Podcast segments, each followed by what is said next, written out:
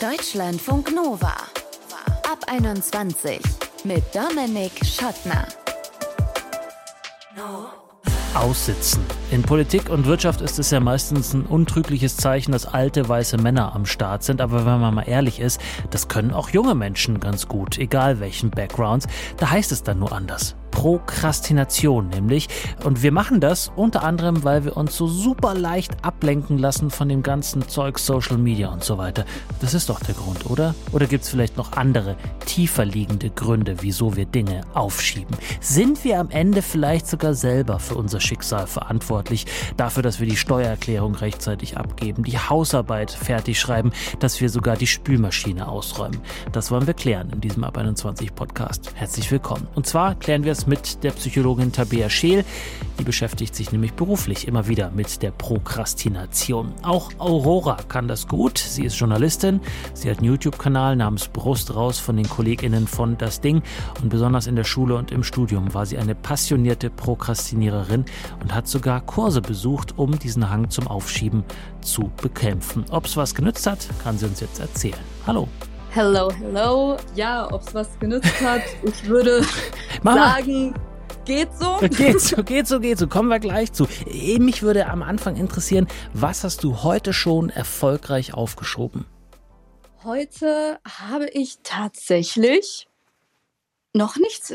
Doch, ich habe tatsächlich heute noch nichts erfolgreich aufgeschoben. Das ist eine manchmal passiert das, manchmal habe ich dieses Glück. Das heißt, du hast äh, äh am Anfang des Tages so, so einen Plan, vielleicht auch eine Liste, was du heute machen musst und machst dann wirklich so Haken dahinter oder ist das im Kopf bei dir?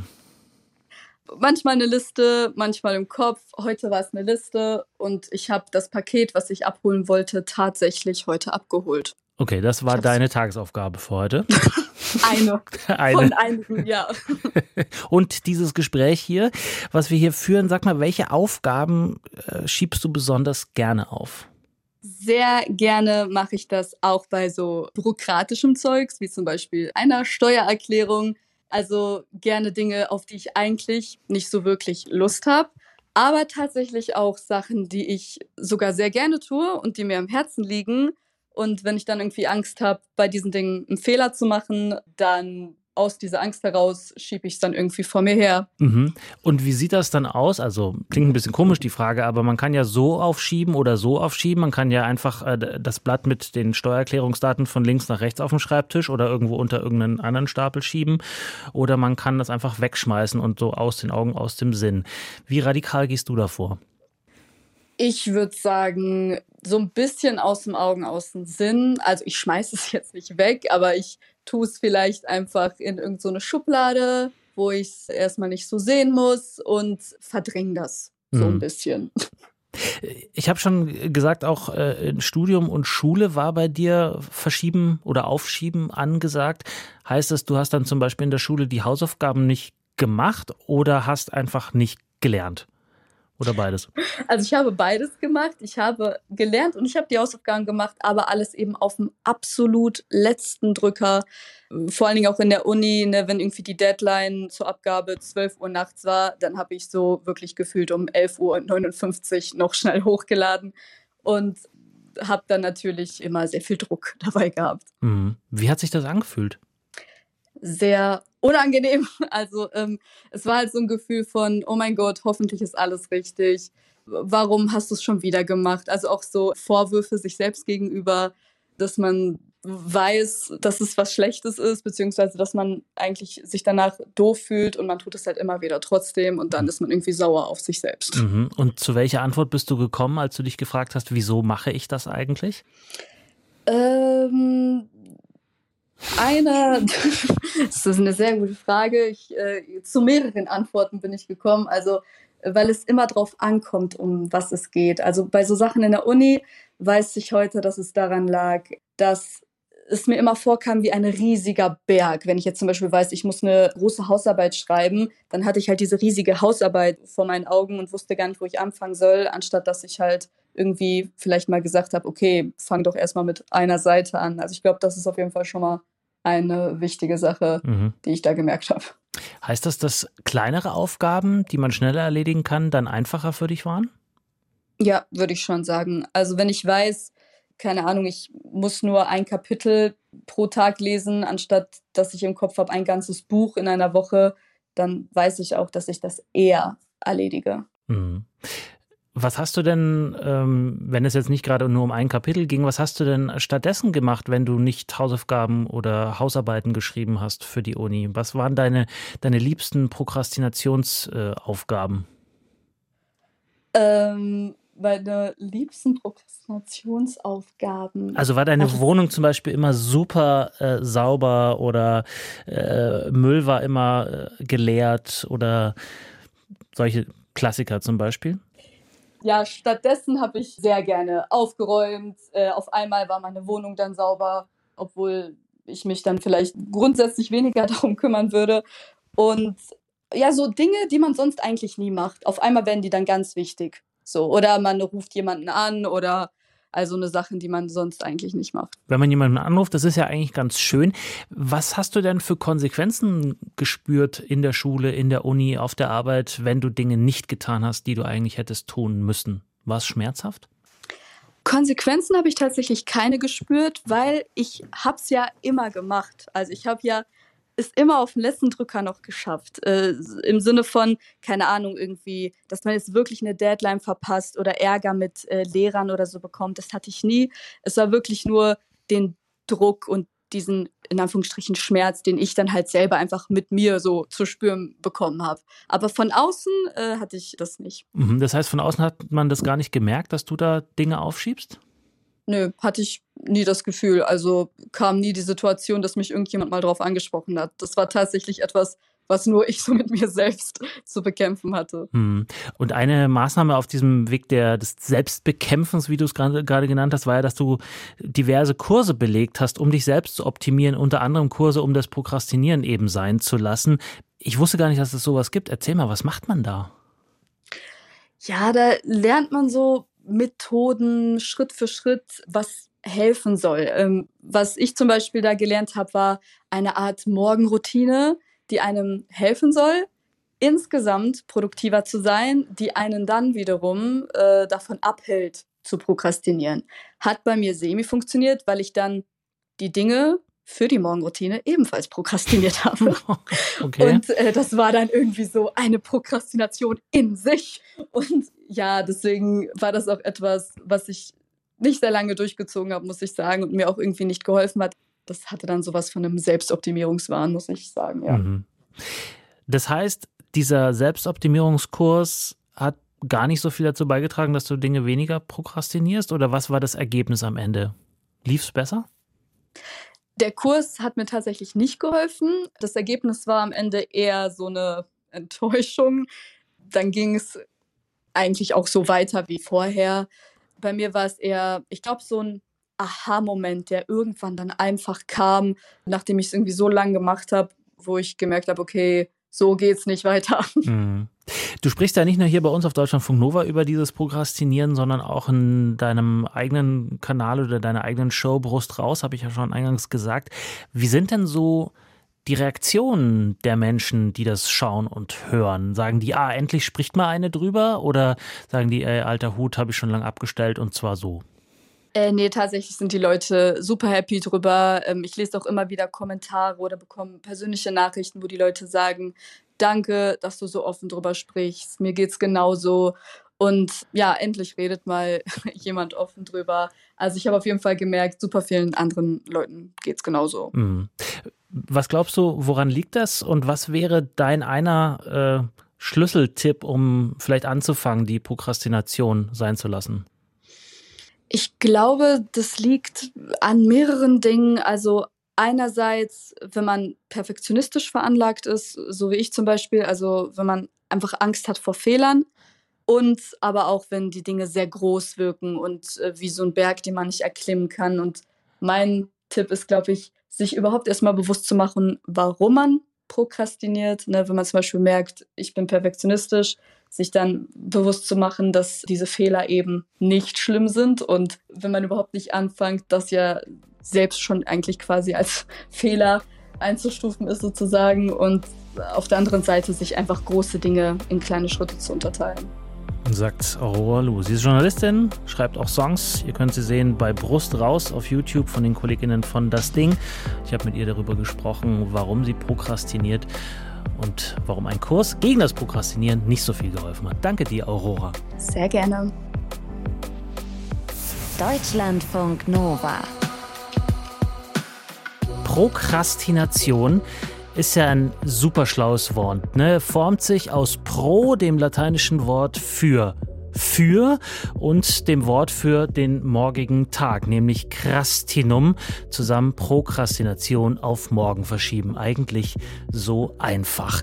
Und doch am Ende so schwer zu verstehen, wieso wir das überhaupt tun. Und das wollen wir uns jetzt erklären lassen von Tabea Scheel. Sie ist Arbeits- und Organisationspsychologin an der Universität Flensburg. Hallo, Frau Scheel.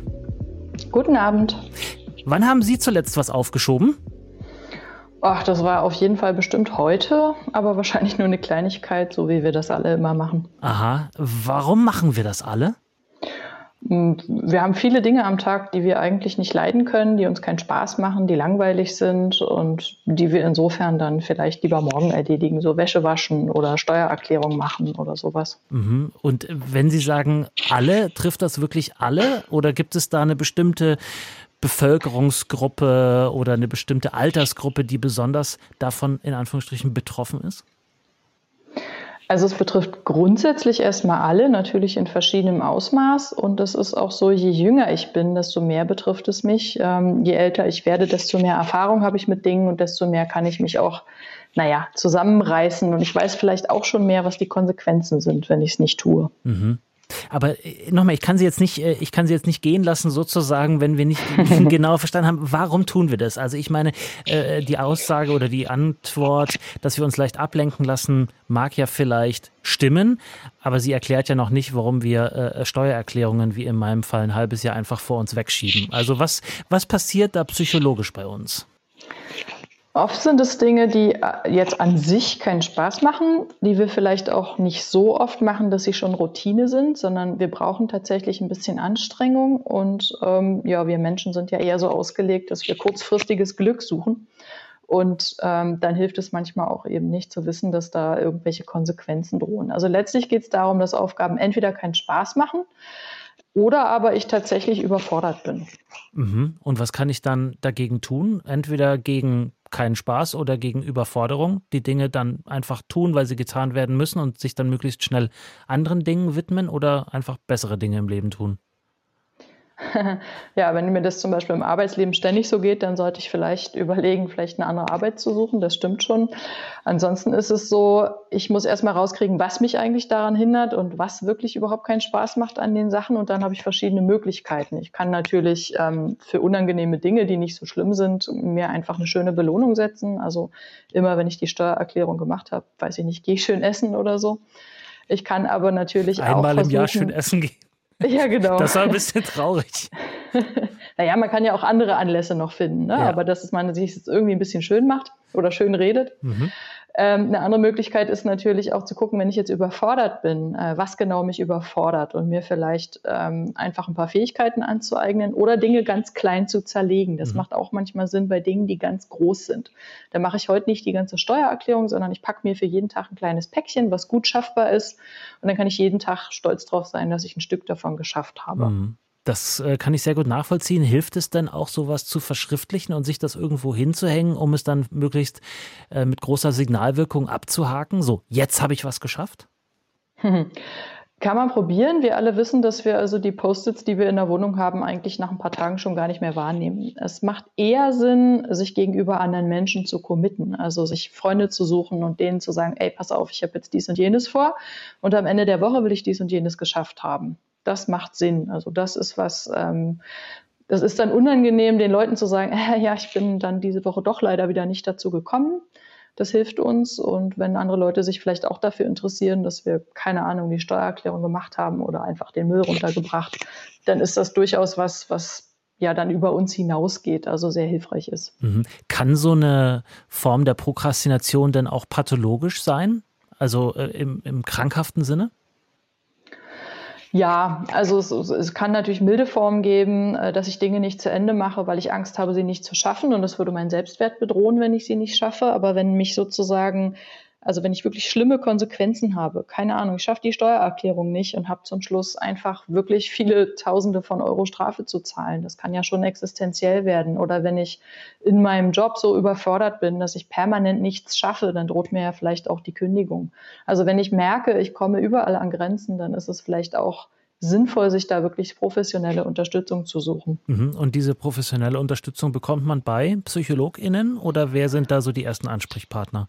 Ja, manchmal hilft schon irgendwie ein Coaching oder auch die eigene Führungskraft, sich mal an die zu wenden. Aber wenn es dann wirklich, also wirklich ins Pathologische geht, wenn ich jetzt denke, dass äh, da ist so ein großer Leidensdruck, dann denke ich, läuft es eher auf eine therapeutische Begleitung hinaus. Es gibt auch Ambulanzen für gegen Prokrastination. Ach so? Da kann man sich tatsächlich auch hinwenden. Ja, Kollegen von der Uni Münster haben äh, eine Prokrastinationsambulanz. Ähm, das ist natürlich an der Uni angesiedelt, weil Studierende sozusagen prototypische Prokrastinierer*innen sind. Ich weiß gar nicht, wovon Sie Aber sprechen. da kann man sich auch sonst dran wenden. Ich erinnere mich nicht. nö, nö, gar nicht. Nein. Aber das, also wenn ich da ganz kurz nochmal auf diesen Punkt, wenn mhm. man da so eine Ambulanz schon macht, dann heißt das ja, dass man zahlenmäßig äh, offensichtlich ein Problem erkannt hat. Also dass es eine, eine Größe, eine Vielzahl von Menschen gibt, die das wirklich betrifft, sodass man so eine Ambulanz überhaupt einrichtet. Kann man das irgendwie in Zahlen fassen? Ach, also man sagt so grob, dass es 70 Prozent äh, der Studierenden betrifft und so 20 bis 50 Prozent der Bevölkerung. Aber das heißt noch nicht, dass die alle pathologisch prokrastinieren. Das heißt nur, dass bestimmte Bereiche in ihrem Leben davon betroffen sind. Also man kann das ganz, ganz schlecht in Zahlen fassen, zumal ja der Leidensdruck auch sehr unterschiedlich ist zwischen den Menschen. Mhm. Und egal ob pathologisch oder jetzt einfach nur studierend, am Ende mhm. und vielleicht mit keinem Bock auf Hausarbeiten, kann ja mal passieren. Was, oh ja. was wäre denn so der erste Schritt raus aus diesem kleinen Prokrastinationsloch?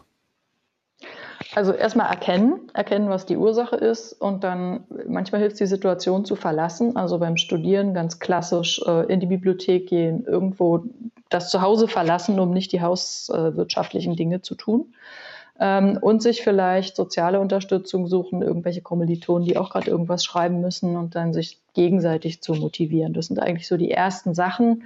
Und wie gesagt, dieses kleine Päckchen packen. Sachen, die ich an einem Tag schaffen kann, nacheinander alle aufschreiben und dann kann ich das über die Zeit auch ohne Stress erledigen. Sagt Tabea Scheel, Arbeits- und Organisationspsychologin von der Universität Flensburg. Vielen Dank. Vielen Dank.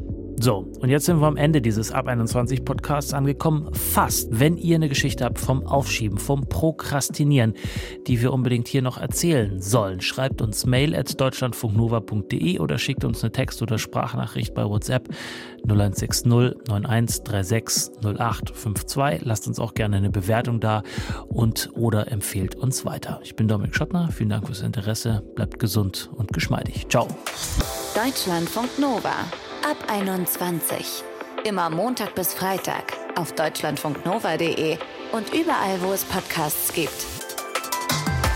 Deutschlandfunk Nova ab 21.